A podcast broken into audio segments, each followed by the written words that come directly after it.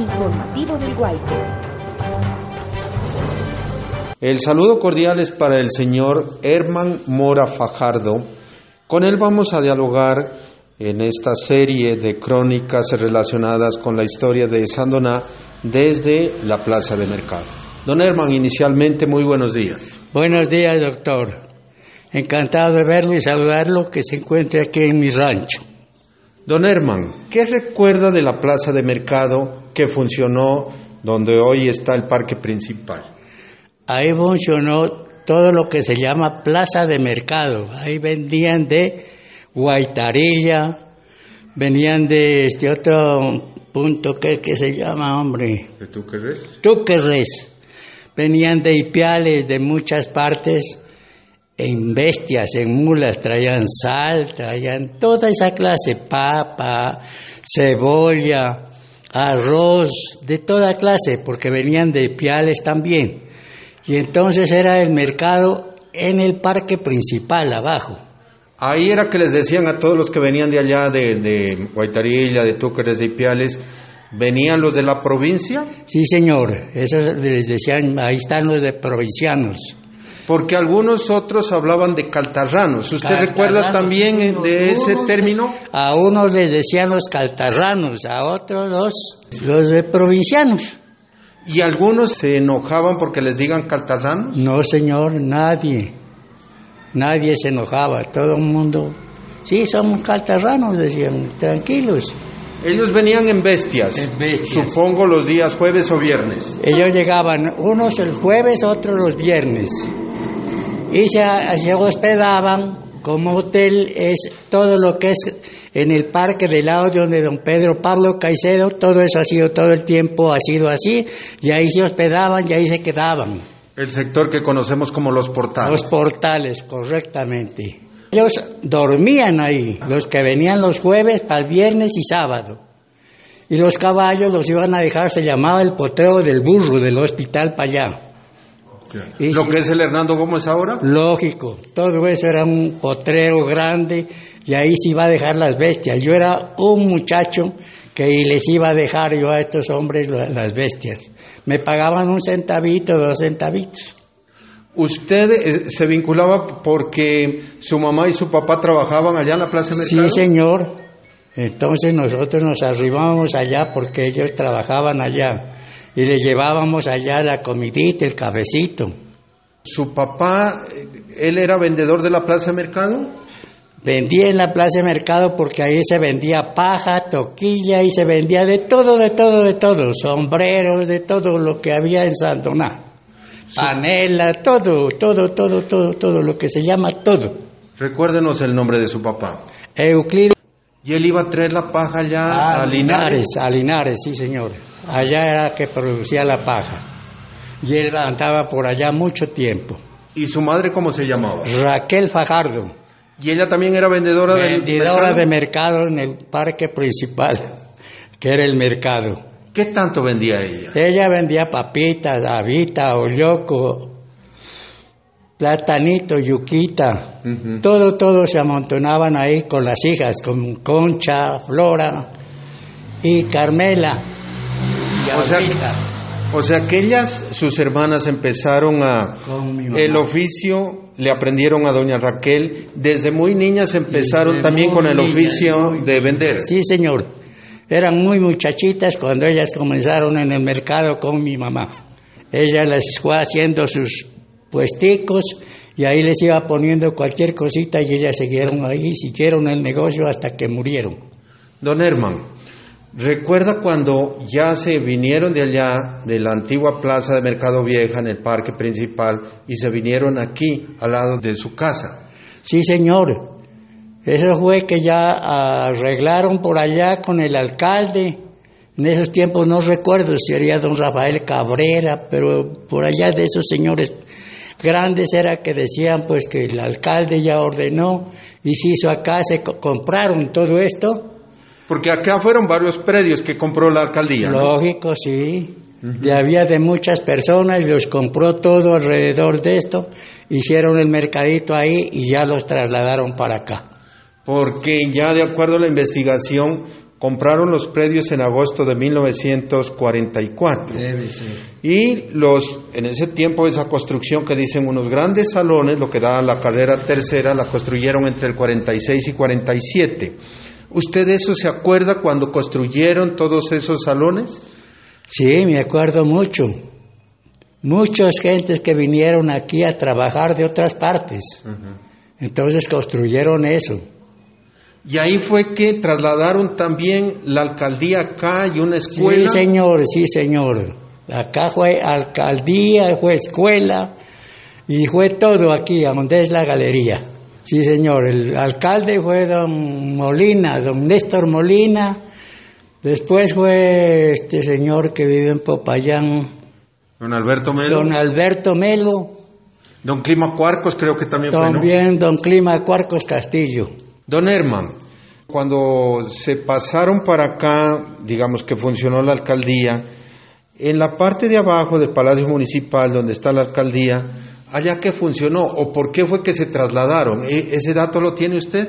No, ese sí no recuerdo yo cómo fue eso.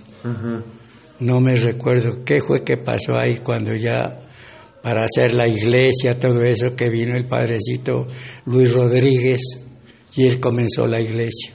Ya. Don Herman, comentan también que en toda la esquina de la, de la pila de agua hacia el lado de abajo, ahí funcionó la caja agraria. ¿Se recuerda de eso?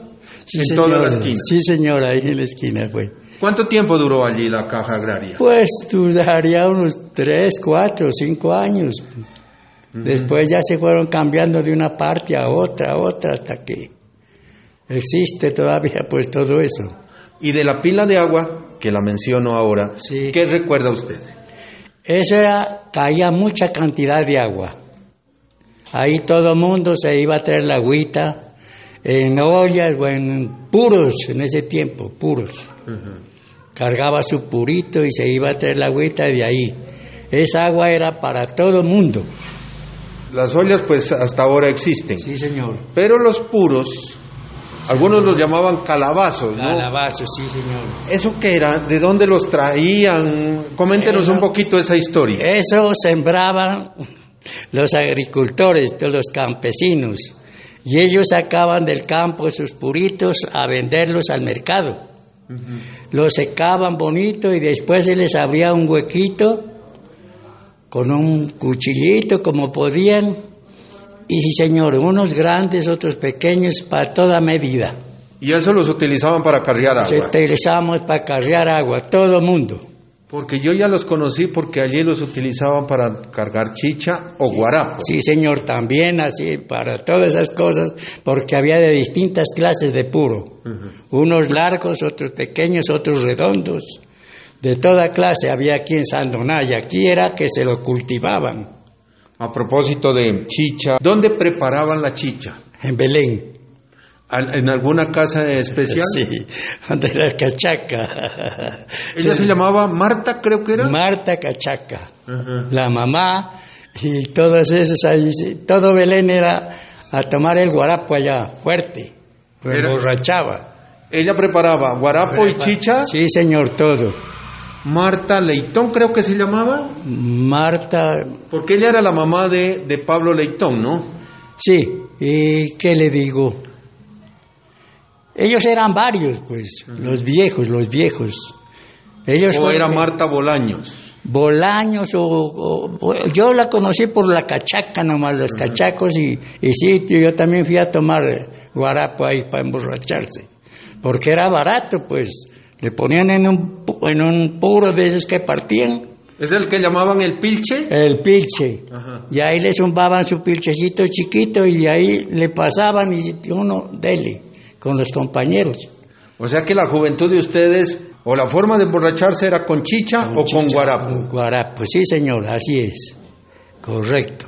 Sí, sí, mucha gente de, de- de categoría, como llamamos, pues, de, de importancia. No solo los pobres, a mucha gente tomaba su guarapo y tomaban hasta emborracharse. ¿Y ella después con el tiempo vendió aguardiente y cerveza o no? No, solo eso nomás. Después se fueron para el valle, se murió la mamá, el papá y se perdieron. O sea que ella vivió todo el tiempo en Belén o vivió en otro lado. En Belén, no, en otro lado no. En Belén, de ahí se fue para el valle. Pero entonces, ustedes iban a consumir allá el guarapo o la chicha. ¿Traían en los puros o simple y llanamente llegaban allá como en cualquiera de los bares o cantinas a consumir? No más, íbamos era a consumir, ahí encontramos la chicha o el guarapo, lo que quiera. Don Herman, en su casa, en la familia Mora Fajardo, ¿aprendieron a hacer chicha? Sí, señor. Mi mamá hacía. Y vendía para la iglesia. Se hacía festivales y aquí vendía mi mamá. A 50 centavitos el, el matecito de guarapo, ¿O el pilche que decían? el pilche. ¿Se recuerda cómo la preparaba? Pues eso es con un poco de ingredientes, oiga, para El principal, el maíz. el maíz. Y de ahí le echaban un poco de cosas y vainas para que lo emborrache. Eso ya prácticamente está perdida esa costumbre, ¿no? Correctamente, ya nadie, nadie, nadie hace eso y se perdió. Los únicos los indígenas Sí. que toman la chicha y la preparan, pero no es como acá la hacían con toda de la ley, bien sabrosa, bien bonito. Se la tomaba y uno no se daba cuenta del rato y ya estaba borracho.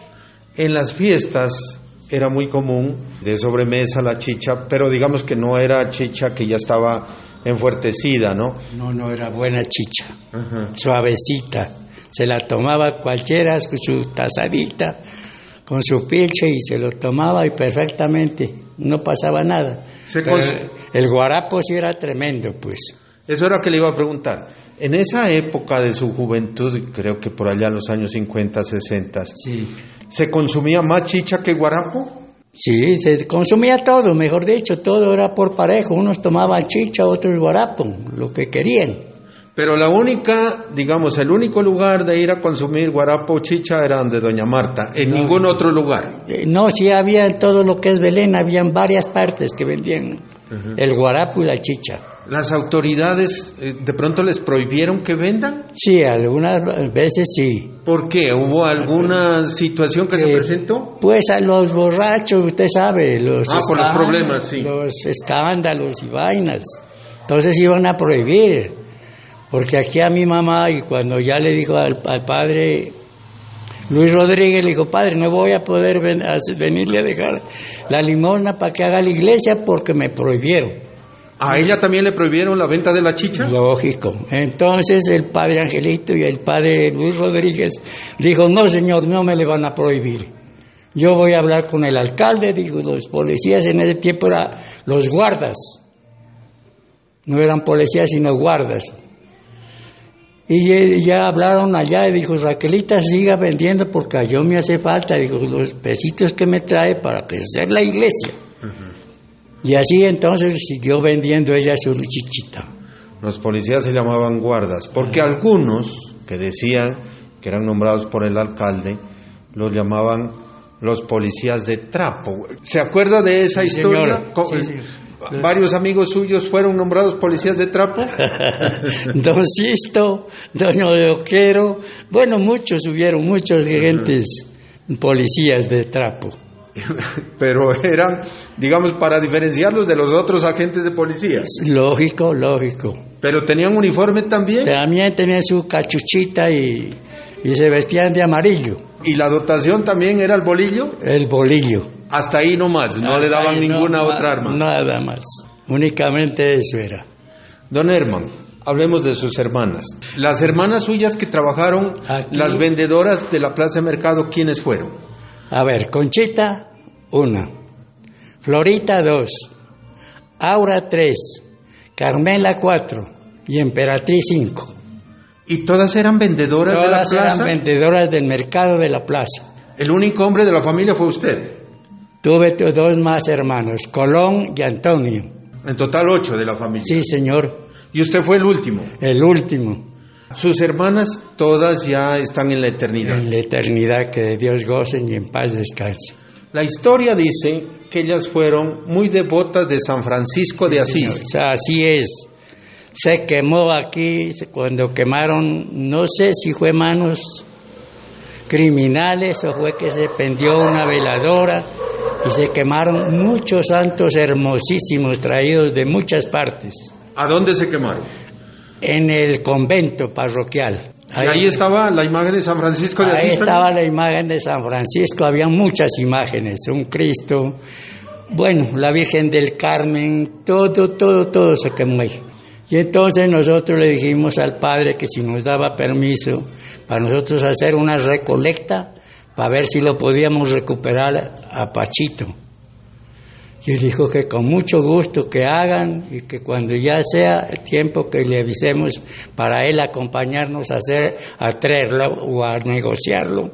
Y es negociado allá en San Antonio de Ibarra, Ecuador. Allá elaboraron la imagen. Sí, señor, la imagen que existe ahí y ya la donamos a la iglesia. Ahí quedó para toda la vida, ahí está. San Antonio de Ibarra, sí conocí allá este lugar donde se han especializado en elaborar imágenes religiosas. ¿Cómo empezó la devoción a San Francisco de Asís? ¿Eso venía de su papá, de su mamá, de sus abuelos? Coméntenos. de mis abuelos. Ellos tuvieron, mi mamá, mi papá tuvieron frailes. ¿Vinieron frailes, capuchinos aquí? Capuchinos aquí, familia de nosotros sobrinos de mi mamá. Ellos venían aquí y entonces decían, tía Raquel nos va a, a, señalar un muchacho para que nos acompañe. Venimos a pedir la caridad para el convento. ¿Ellos estaban en Pasto, en, el Templo de Santiago? Unos en Pastos, otros en Popayán, por allá. ¿Y cuántos sacerdotes eran? Venía, a veces venía el Padre Antonio, a veces venía el Padre Pío, pues eran los dos que yo más conocí. Pero mi mamá tuvo de toda clase de familias católicas. ¿El padre Pío era el padre Cabrera, el mismo? Cabrera Fajardo del Ingenio. Era el mismo, que le decían el padre Pío, que era capuchino. capuchino. La historia dice que le tocó vivir, y hablan de algún sermón, en la tragedia de Sandoná en 1940. Creo que él estuvo aquí en Sandoná. ¿Qué, historia conoce sobre eso? Aquí estuvo. Él era un orador, pero hermosísimo. Él lo ponía a temblar a todo el mundo ahí en el púlpito. Porque él es que le dejaban los sermones, sobre todo del Viernes Santo. Del Viernes Santo. Y él lo hacía subir al Señor arriba al púlpito para que vea a la gente y les nos hacía estremecer, porque él ya era completamente un católico pero aferrado. Don Herman, sus primos entonces venían aquí y ellos fueron los que le dijeron a su a su mamá Raquel que compre una imagen de San Francisco de Asís. ¿O se lo trajeron a regalar? ¿Cómo fue eso? Bueno, eso fue que allá el, en esos tiempos, no sé cómo fue que vino el, San Francisquito que se quemó. No supe yo cómo fue, pero cuando ya estuvo aquí en Sandoná, vino, no me acuerdo, un padrecito que había, hombre, pero hace muchos años, y le dijo, ustedes tienen ese nombre y vienen aquí capuchinos, ¿por qué no cogen a San Francisco y siguen esa devoción. Dijo, yo les entrego el que está en la iglesia. Y entonces mi hermana Concha le dijo, si usted nos lo entrega y ve que no vamos a, hacer de, de, sino de buena gente, entonces nosotros lo vamos a recibir. Pero para presentarlo en el mercado, y ahí si dan la limonita, hacerle su misa, su fiesta, y tenerlo nosotros en la casa. Entonces el padre aceptó y el padre Angelito ya dijo, bueno, ustedes la mantienen a este santico, ustedes son los capuchinos, manténganlo para toda la vida. Pero desgraciadamente se nos quemó, él tocaba hacerle vestido de gracia o vestido de ropa común y corriente. Eran unos vestidos café, ¿no? Vestidos café con su cordón, con todo eso de la ley. Hacíamos la fiesta y las madres nos acompañaban con todos los niñas y niños del colegio. Don Herman, entonces, El sobrenombre de ustedes de la familia de capuchinos prácticamente surgió del padre Ángel María Araujo. Lógicamente porque él nos donó el, el- el- el- La imagen. la imagen. Bueno, ¿y cómo fue esa situación? Bueno, el padre ya aceptó que los sábados saquen la imagen allá a la entrada de la Plaza Mercado. ¿Así fue? A- Ahí juntos con el donde vendíamos eh, las cositas, porque yo también vendí en el mercado. Ahí. ¿Pero lo tenían adentro o en, o en la portada, en la puerta adentro, principal? Adentro, adentro, adentro, arriba. De ahí luego le daban cualquier cosita, nosotros reuníamos, poníamos a don Luis Ruiz para que nos tenga la platica para la fiesta, la banda y las cohetes, todo eso que se hacía en ese tiempo. Y la fiesta siempre la celebraban el 4 de el octubre. 4 de octubre. ¿Y participaban todos los vendedores de la plaza? Algunos sí, los que podían ir iban, pero era muy bella la procesión, todo, todo por las calles. Hacían la misa Todo, en la basílica todo, y luego la procesión. completamente, Y lo vestíamos a él como lo merece eh, él. Ya nos contó el incidente del incendio. Luego ya compraron la otra imagen. ¿Continuaron con la tradición de celebrar la fiesta? Lógico, seguimos. En ese tiempo que lo trajimos de San Antonio de Ibarra, porque el que nos lo hizo fue el señor Gonzalo Montes de Oca. Y a él le dio una parálisis. Cuando ya fuimos con el Padre Ángel, dijo, yo no lo puedo hacer. Dijo, siento. Si este señor dijo, ve, ahí está el tronco, dijo, tirado, ya está quemado todo. Si este señor quiere que lo haga, dijo, tiene que volverme en movimiento a los brazos. Y si no, no hay tal. Padre Angelito le aceptó, le dijo, será un mes, dos meses, pero que él tiene que volverle, le dijo el Padre Ángel, y si lo hace, nos llama. Le dejó la dirección, el teléfono, todo para que... Y a los dos, cuatro, cinco, seis meses, de pronto llamó. Digo, voy a comenzar la imagen de San Francisco porque estoy en condiciones de hacerlo.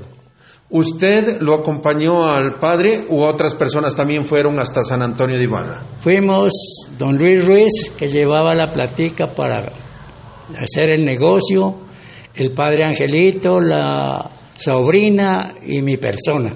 ¿Cuánto tiempo se demoró el maestro en, en elaborar la imagen? Por ahí como unos, casi un año, por la enfermedad y todo, casi un año se demoró para haber de entregárnoslo. Supongo que cuando trajeron esa imagen hicieron una Eucaristía y algún, una bendición, un acto muy bonito. Muy, muy bello fue. Lo trajimos y ese día que lo trajimos murió mi hermana Concha. ¿Cómo así? A ver, coméntenos esa historia. Fuimos ya con el padrecito y ya me dijo, joven Herman, me llamó, que ya está hecho, dijo, San Francisco. Dijo, usted vaya, dijo, porque él ha de venir en alguna cajita, dijo, a tal parte tenemos que ir, dijo, para recibirlo. Entonces, pues le dije, bueno, padre, vámonos, pues. Ya lo llevamos a don Luis, que lleve la plateca, y nos fuimos para el Ecuador con el padre Angelito. Y ya nos lo entregaron, y ya me dijo, joven Herman, por favor, dijo, porque venía como un muertico en un- una caja. Dijo, destápelo y a ver cómo es que lo recibimos y cómo está de... No, pero es una hermosura, vivo. Y ya nos dijo el señor Montes de Oca, dijo, ahí les entrego su imagen y Dios le pague por venir y acordarse de mí, dijo, que, que yo lo haga esta imagen, dijo, me volvió la vida y ojalá lo conserven, dijo, él lo he hecho con toda especialidad. Dijo, él está como estar vivo. Con todas las de la ley nos lo entregó, ya lo recibimos y nos venimos.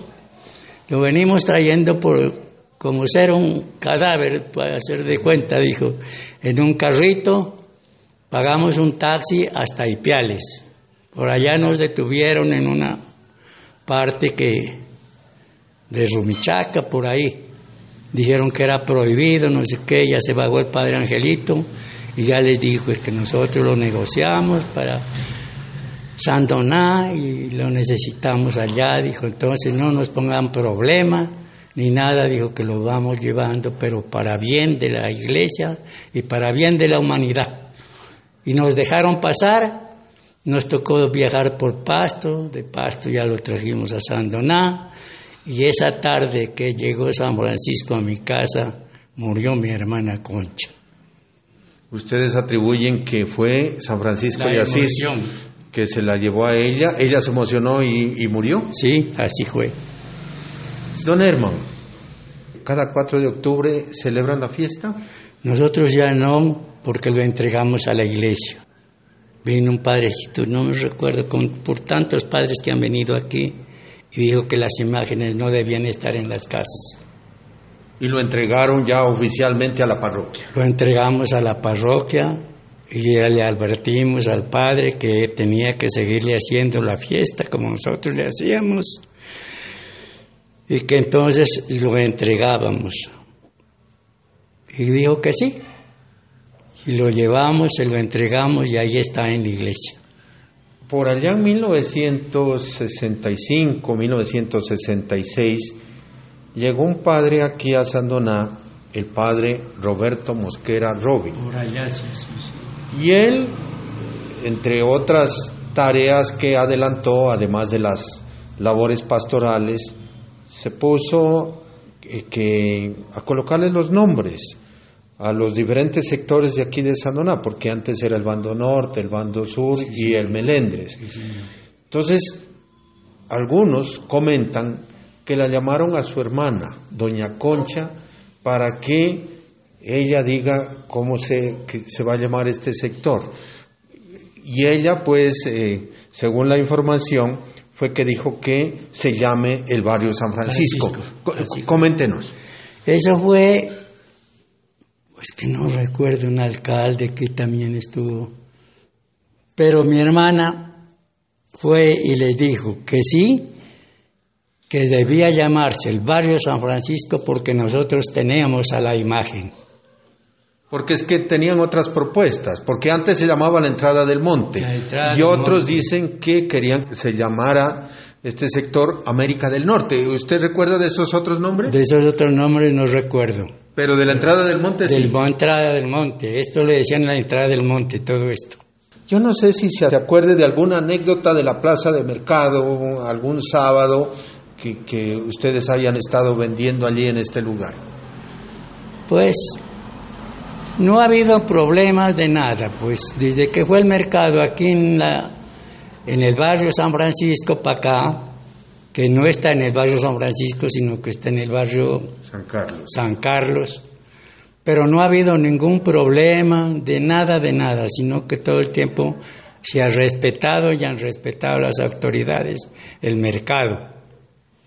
Entonces solo una vez nomás porque tocó que don Gerardo Arcos era el alcalde y se había ido a paz y no dejó las llaves, entonces se tocó hacer el mercado en, el, en la calle. Y don Gerardo Arcos no le gustó nada, me las metió a la cárcel a mis hermanas, a doña Gratulina Chamorro, a todas las cabezas principales del mercado. Y entonces fuimos a discutir mucho con él y le dijimos que si no nos la sacaba de la cárcel, pues le hablábamos al gobernador, que eso no tenía por qué, él tenía que tener abiertas las puertas para hacer el mercado adentro. Pero como no hubo, no hubo las puertas abiertas, tocó hacerlo el mercado afuera. Esa es la única anécdota que pasó. ¿Y cuánto estuvieron detenidas ellas? ¿Unas ocho horas por ahí, seis horas? un día, un día. Un día. Pero no pasó a mayores. No a mayores nada. Don Herman, pues muchas gracias por habernos atendido, por contarnos tantas y tantas historias relacionadas con su familia, básicamente la familia Mora Fajardo. Muy amable, Dios le pague. A usted, doctor, Dios le pague por venir acá a mi rancho y yo le agradezco muchísimo todas sus preguntas, todo lo que usted ha pensado de la familia Mora. Dios les pague por todo y ojalá que el Señor me lo conserve con vida y salud. Doctor, agradecido. Gracias por escucharnos. Lo invitamos a dejar sus comentarios en nuestras redes sociales virtuales.